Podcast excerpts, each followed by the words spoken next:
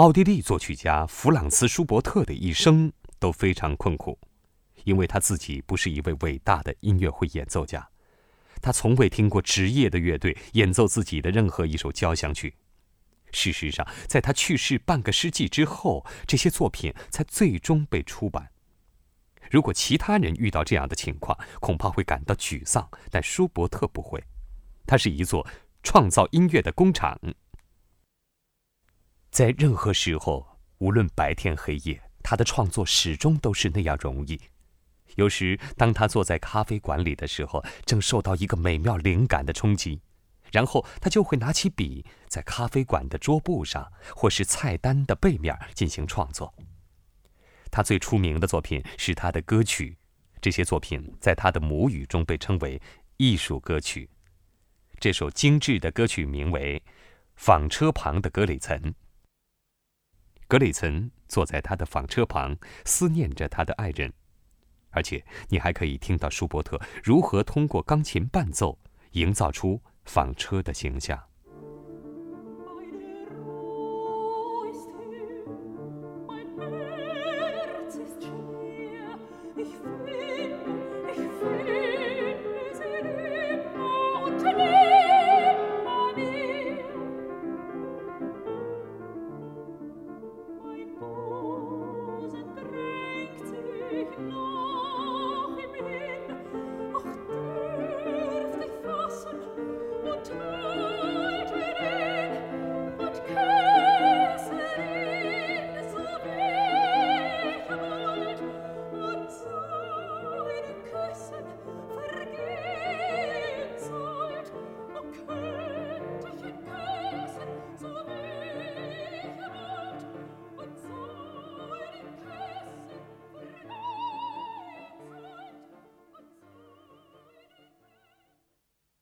舒伯特只活了三十一岁，但他创作了六百多首歌曲。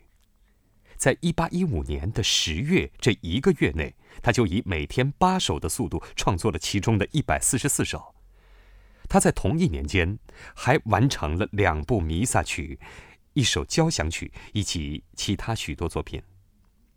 尽管非常努力的作曲，他还是有时间参加聚会。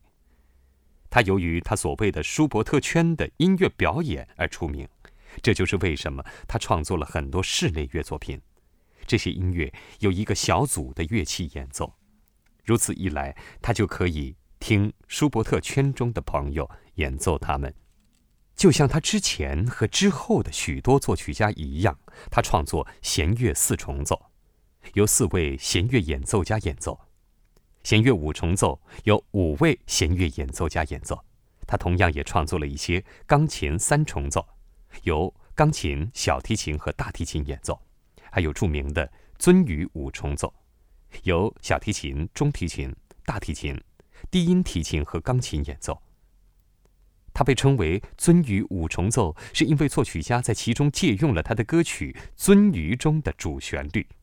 他以五重奏的形式加以呈现时，听起来就是这样。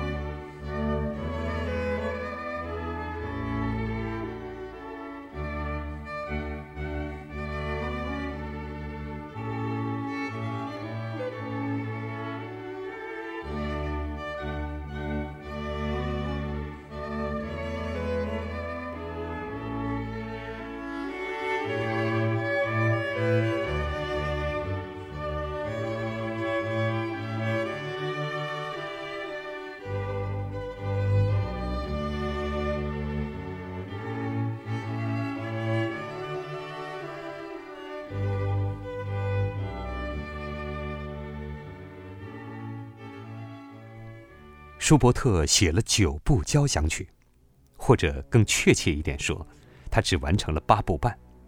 他的第八交响曲被称为未完成交响曲，这是他最广为人知的作品之一。他创作了前两个乐章之后，就放弃完成这部作品了。没人知道确切的原因。